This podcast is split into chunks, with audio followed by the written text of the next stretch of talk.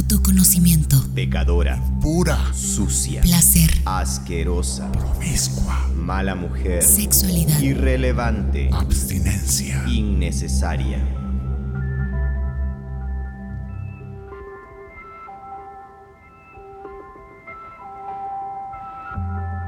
Esto es la educación sexual que se recibe en Guatemala. Un pecado, algo irrelevante y sucio. Pero, ¿tenemos otra opción?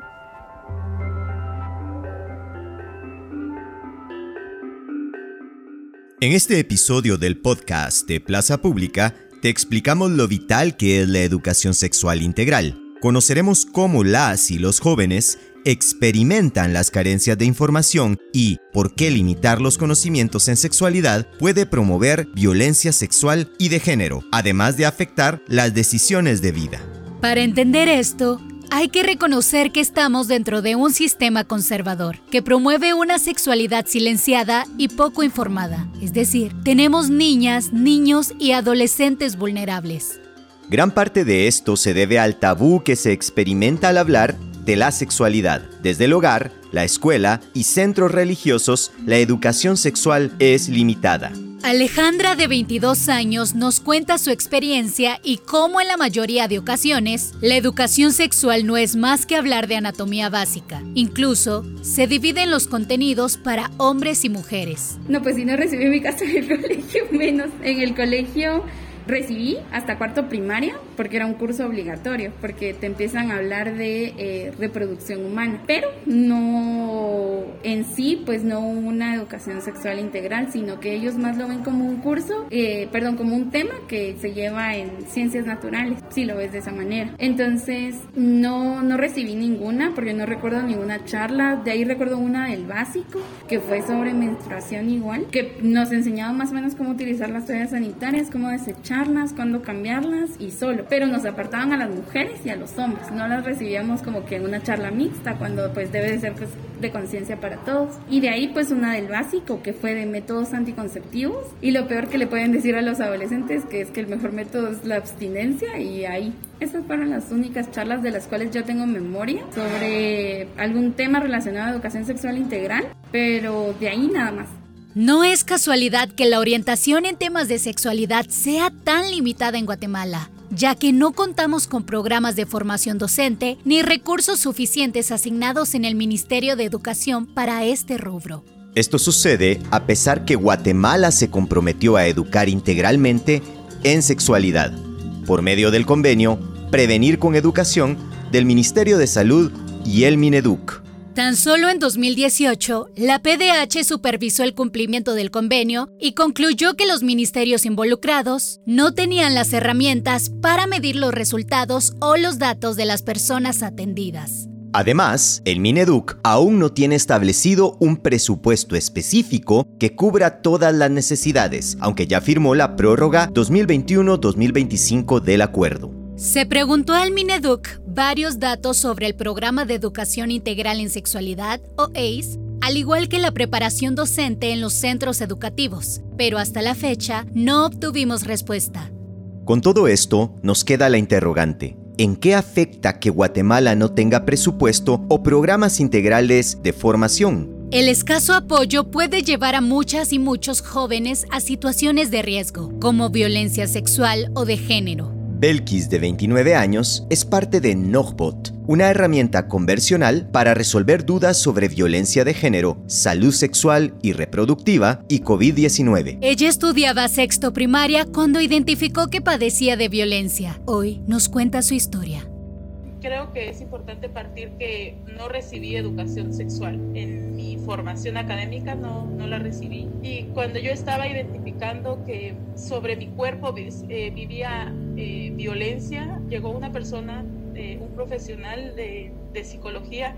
Yo cursaba sexto primaria y llegó a hablar sobre la importancia de conocer nuestro cuerpo, no dejar que nadie nos tocara y que si nosotros nos, alguien nos tocaba, que seguramente nosotros lo estábamos provocando. Y eso para mí es un par de aguas en mi vida porque yo estaba consciente de que la persona que me tocaba, o sea, yo no le decía, venga, tócate, o cuestiones así, y que esta persona que nos venía a hablar desde desde el profesionalismo eh, nos dijera que si alguien nos tocaba, si alguien nos violentaba, no nos lo dijo con esas palabras, eh, nos violentaba era como, era porque nosotras, yo estudiaba en una escuela solo de niñas, nosotras lo habíamos provocado. Para mí fue muy fuerte y dije, nunca jamás en la vida yo voy a hablar esto con nadie. Entonces la persona que, que me violentaba era un el director de un establecimiento donde yo iba porque mi mamá tenía que salir a trabajar y nos dejaba en este hogar, era como un hogar comunitario y pues era el director de ahí. Todo el mundo lo conocíamos como, no, ni siquiera le decíamos director, sino que era el papi licenciado y para muchas de las niñas, de los niños también que íbamos ahí, era el papi lic porque generalmente a quienes nuestras mamás eran madres solteras que derivado de ese trabajo que tenían que hacer para sostener el hogar, pues nos dejaban en buenas manos, digamos. Y estas buenas manos pues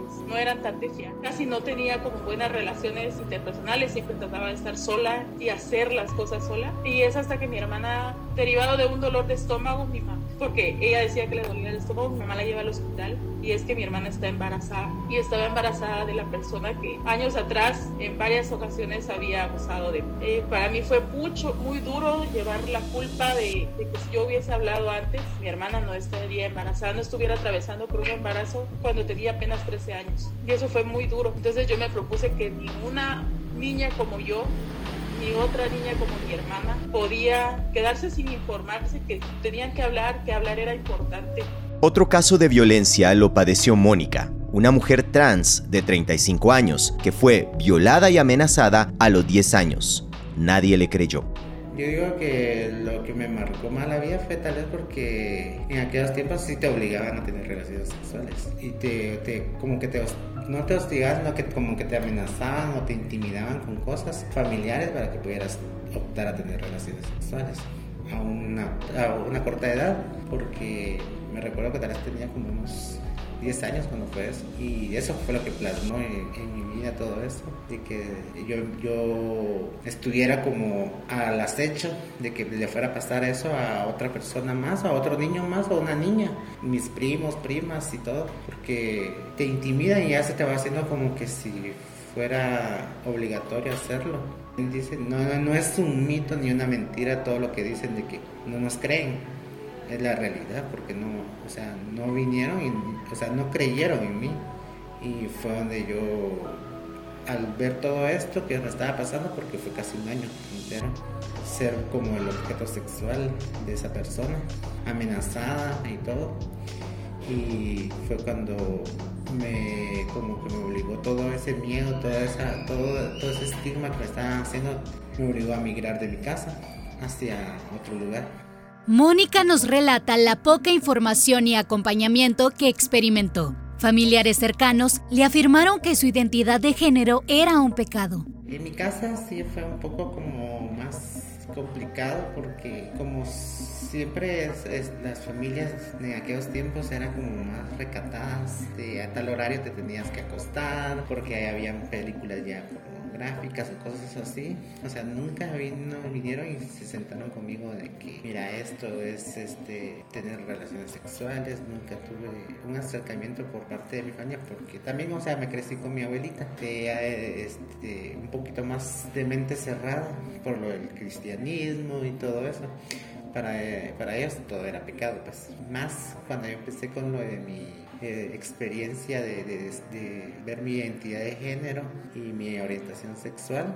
Este fue como que un balde de agua fría para ellos. Pues. Muchos temas no se hablan dentro de círculos cercanos por la religión y tradiciones familiares, generando en la mayoría de los casos culpa en las y los jóvenes. Se siente temor, repudio y en ocasiones dificultades al inicio de la vida sexual. Dana nos cuenta su experiencia y lo difícil que es conocerse sin tener la información adecuada.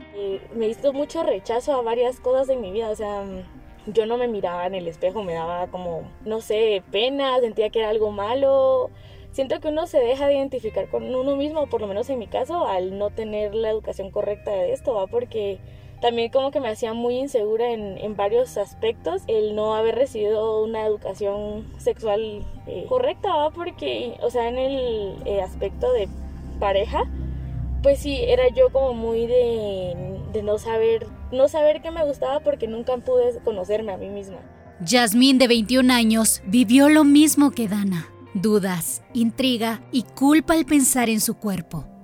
Entonces como que te meten el miedo de no lo hagas en vez de decirte hacelo pero con tales herramientas. Entonces creo que siempre fue limitado y más por el hecho de ser mujer porque que tenga hermanos y que sean hombres tienen ciertos privilegios y que yo sea mujer, pues obviamente se limita más la información por el hecho de ser mujer, porque ah, por el hecho de ser mujer te ven como la princesita o la que no va a hacer nunca nada o la que tiene que ser sumisa, tranquila, no tiene que pensar en esas cosas porque esas cosas no deberían de estar en la mente de una jovencita, por decirlo de una manera, entonces definitivamente fue muy limitado, pero no, y tampoco tan amplio ni tan divertuoso, pero como te decía, es, es algo que no, tal vez no me lo explicaron tan, con tanta libertad como lo sea hasta ahora. La sexualidad es un tabú, y Yasmín al acercarse a los colectivos feministas trata de retar y discernir de lo socialmente aceptado. Em, definitivamente el ser activista en derechos sexuales y reproductivos me hizo aprender bastante de información, información que desconocía y información que te la pintan diferente o me la pintaron diferente a mí cuando estaba estudiando en el colegio, en un colegio cristiano que mencioné el nombre. Definitivamente fue muy raro el hecho de que nos hayan hecho jurar que teníamos que ser vírgenes hasta el matrimonio por el hecho de ser mujeres y ser cristianas. Y fue algo que empecé siendo yo como muy creyente que ahora no lo soy. Entonces fue algo liberador el saber toda esa información porque sabía que esa limitación de la religión te, te ciega de ciertas cosas que puedes hacer con tu cuerpo. La educación integral en sexualidad es vital para la toma de decisiones y para la aceptación personal. Además, permite tomar una decisión consciente al iniciar la vida sexual activa. Porque la información pues te ayuda también a saber que sin una correcta planificación y empiezas a tener una vida sexualmente activa, por ejemplo, ya hablamos de una educación sexual integral un poco más avanzada, eh, empiezas tu, vida sexualmente activa, sin una, eh, sin una planificación familiar, que no hablamos específicamente de tener una familia, sino de usar cualquier método anticonceptivo, ya sea de barrera o de escudo, va a llevar al final a algún, algún resultado no deseado para la pareja porque pues estamos pequeños y la, el índice es que los adolescentes empiezan su vida sexual a partir de los 14, 15, 16 años, en algunas ocasiones cuando no se tiene la información. En cambio, mientras hay una educación de eh, una información sobre educación sexual integral, inclusive se posterga ese primer encuentro hasta que tú te sientes preparado y lo haces con todas las medidas eh, necesarias, ya sea por ejemplo un método anticonceptivo o charlas con tu pareja previamente o ya le dijiste a tu mamá, muchas veces sucede, en mi caso sucedió, eh, que es lo mismo de la, de la confianza que se tiene si se practica la educación sexual integral desde temprana edad. De igual manera, Belkis menciona que la educación integral en sexualidad puede dar una visión diferente de las cosas y estándares sociales establecidos. Yo creo que primero, eh, porque es necesario, es por eso, por informarnos. El tener conocimiento de nos permite, eh, el tener información de, de las cosas nos permite tener conocimiento de nosotros. Para las mujeres es demasiado fuerte los los cánones de belleza que hay que seguir, todos los roles de género también asignados y no tan, y no, digamos, para las mujeres es mucho más fuerte y también para los hombres hay toda una construcción social de cómo hay que ser hombre y cómo hay que ser mujer. Pero creo que cuando hablamos de educación integral en sexualidad, no estamos hablando necesariamente de, de la corporalidad, estamos hablando más allá de cómo mi plan de vida cambia si yo estoy informada sobre esto. Em, y no es que cambie porque para mal, por así decirlo, que no me gusta utilizar la palabra mal o bien, pero sino que nos hace ser más comprometidos con lo, con lo que queremos ser, qué queremos ser y qué queremos aportar en, en nuestra sociedad, en nuestra familia. Tenemos claro que la educación integral en sexualidad es importante y necesaria para la formación temprana, y algunos países han avanzado más en la materia. Génesis, de 24 años, nos relata las diferencias que descubrió al migrar de 14 años a Noruega. Ella encontró un sistema educativo más abierto al hablar de sexualidad. Pero eh, fue totalmente diferente eh, con la experiencia que yo tuve en Noruega, porque yo me acuerdo que el primer día que yo llegué a clase, pues eh, yo miraba en mi, en mi horario que decía había una materia que se llamaba sexualidad y me, me pareció muy interesante porque yo dije de plano, eso solo es, eh, no sé, posiblemente solo es la bienvenida, digo yo. Eh, y pues me topé de que no, o sea, era una clase, era una materia que nosotros teníamos y éramos niños, pues, como te cuento, éramos niños de 15 años más o menos, unos de 16, 15, y pues yo me sentí como que un poquito avergonzada porque es el tema que no se tomaba así, así que al, aire libre, ¿no? Entonces eh, fue algo muy bonito porque yo me acuerdo que ese día, eh, pues, estábamos sentados normal en la clase y pues yo me acuerdo de que incluso la mayoría de, mi clase eran todos extranjeros. Entonces eh, los profesores noruegos sabían de que este tema no se tomaba mucho eh, en los países eh, subdesarrollados. Entonces me recuerdo que ese día nos pusieron en la mesa a las chicas, nos pusieron penes así de juguete y a, a los niños les dieron como unas tipo simuladores de vaginas, digámoslo así. Entonces todos estaban así súper avergonzados porque obviamente veníamos de países totalmente diferentes y muchos otros no querían aceptar eso porque venían de religiones aún más conservativas. Encontramos grandes cambios en otros países, desde la educación hasta el trato en los centros de salud para abordar temas de sexualidad. Lo que me pareció tan importante y tan interesante era de que teníamos nosotros centros de salud como que en cada esquina. en la universidad teníamos como, ¿cómo le puedo decir eso? Eh, como casitas, algo así, en donde uno podía llegar a pedir condones, o sea, todo esto o sea, estaba muy completo. Si uno tenía charla, o sea, necesitaba ayuda psicológica de otras personas, de personas ya profesionalmente, estaban también ellos disponibles. Entonces era una gran ventaja que si no te sentías bien hablándolo con tus compañeros o maestros o con quien sea, pues podías acudir muy rápidamente al sector de, de salud. Entonces uno va, pregunta y la atención es súper neutra, puedo decir, porque no existe el que te estén mm, señalando. Entonces es algo que a mí, la primera vez que yo acudí a esos centros fue algo que me impactó totalmente, porque yo sí tuve la oportunidad de, de ver la diferencia y de poder comparar. Son cosas que uno tiene allá tanto derecho de poder preguntar y te responden tan,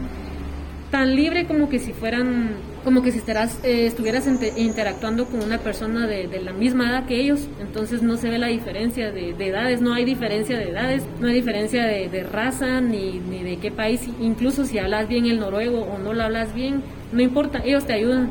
Lamentablemente en Guatemala, las experiencias en los centros de salud son diferentes. Dana nos relata lo que experimentó al asistir a un centro para obtener un método anticonceptivo. Sí, fue al principio sí fue bien raro, no porque yo me sintiera incómoda haciéndolo, sino por las miradas de todo el mundo, porque era como, estabas esperando en la sala de espera de planificación familiar, entonces pues a qué iba. Entonces sí era como bien incómodo ver otros enfermeros, ver pacientes de otras áreas como viéndote con cara de, ay, qué pecado. Entonces siento que hizo que para mí fuera bien incómodo las miradas ajenas. Ya quien me atendía siento que era bastante correcta la atención, pero no quizá era como más de, te miraba como, ay, si viene esto, vaya, viene esto, vaya, O sea, no era como de verdad de, no ha tenido ningún efecto secundario, como ha estado. O sea, a pesar de que planifiqué a mí, nadie de los que me dieron el método me explicaron cuáles eran los efectos secundarios, que mire, puede subir de peso, puede, o sea, nada. La mayoría de jóvenes al no obtener una respuesta clara de sus ambientes cercanos ni en los centros de salud, buscan otras alternativas, aunque en ocasiones no son las mejores. Y sí, hablamos de nuestro guía para todo, Internet. No es que el Internet sea malo, solamente que en ocasiones la sobrecarga de información y la poca certeza de los datos generan confusiones. Por ejemplo, me recuerdo que yo llegué a... No, yo no sabía cómo era, por ejemplo, el, eh, la fertilidad, ¿verdad? Tus días fértiles, la ovulación. Todo esto obviamente no lo conocía y cuando empecé a investigarlo, por decirlo así, lo que yo se me quedó súper grabado es de que había unos días en los que uno ovulaba y el resto del, de tu periodo pues eras infértil. Y yo crecí, o sea, pasé bastante tiempo con ese concepto de que era aproximadamente una semana en la que uno era fértil y los demás era infértil. cuando realmente no, es solo que las probabilidades de embarazo son bajas, pero de igual puedo quedar embarazada en cualquier momento, ¿verdad? Ese dato por lo menos podía hacer que yo me confiara de decir, no, es que ahorita estoy infértil, cuando no, una mujer no es infértil en, ningún momento de, de, todo este, eh, ¿cómo sería? Como el tiempo, digamos, Entonces sí, me topé con varios que yo creía que sí eran ciertos y nada que ver, pues, o sea, eran muy fantasiosos o muy sacados de contexto. Y pues, ¿quién te dice cuál es cierto y cuál es falso? Si tú lo estás investigando sola, entonces no hay ninguna página que diga aquí todo lo que decimos es verdad. Entonces sí me topé bastantes así errores. Como dice Dana, la juventud en Guatemala no tiene ayuda o una guía que diga si la información que se ve en Internet es cierta o falsa. Simplemente la sexualidad es otro tema mal trabajado en el país. La única esperanza que nos queda es poder avanzar en la formación docente y dar nuevas alternativas a las y los adolescentes. Desde las aulas se debe promover el amor propio, la libertad, el autoconocimiento y seguridad en temas de sexualidad que es importante como asumir la responsabilidad de la importancia que tiene la educación integral en sexualidad en las aulas, de hablar abiertamente de educación integral en sexualidad y, que, y tomar conciencia de que no es, como lo repito, no es solo corporalidad, educación integral en sexualidad, engloba todo, podría, no puede dirigirse específicamente para un área o para un curso en específico, sino que es todo un proceso de vida y que se tiene que dar a lo largo de, de, esa, de esa vida y la mayor parte de esa transcurre en las aulas, en nuestra formación académica. La educación integral en sexualidad es necesaria, útil y urgente. Se requiere mayor compromiso de las instituciones y herramientas funcionales para tratar un tema tan importante.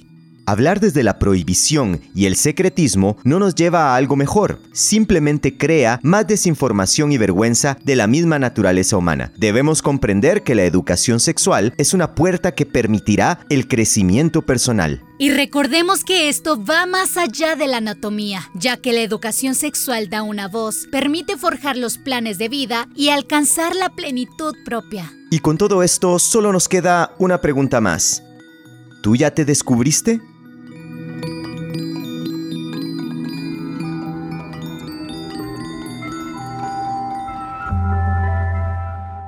Este episodio fue escrito y producido por María José Longo, Diana Cobar, Denis Mejía y Suandi Estrada para Plaza Pública.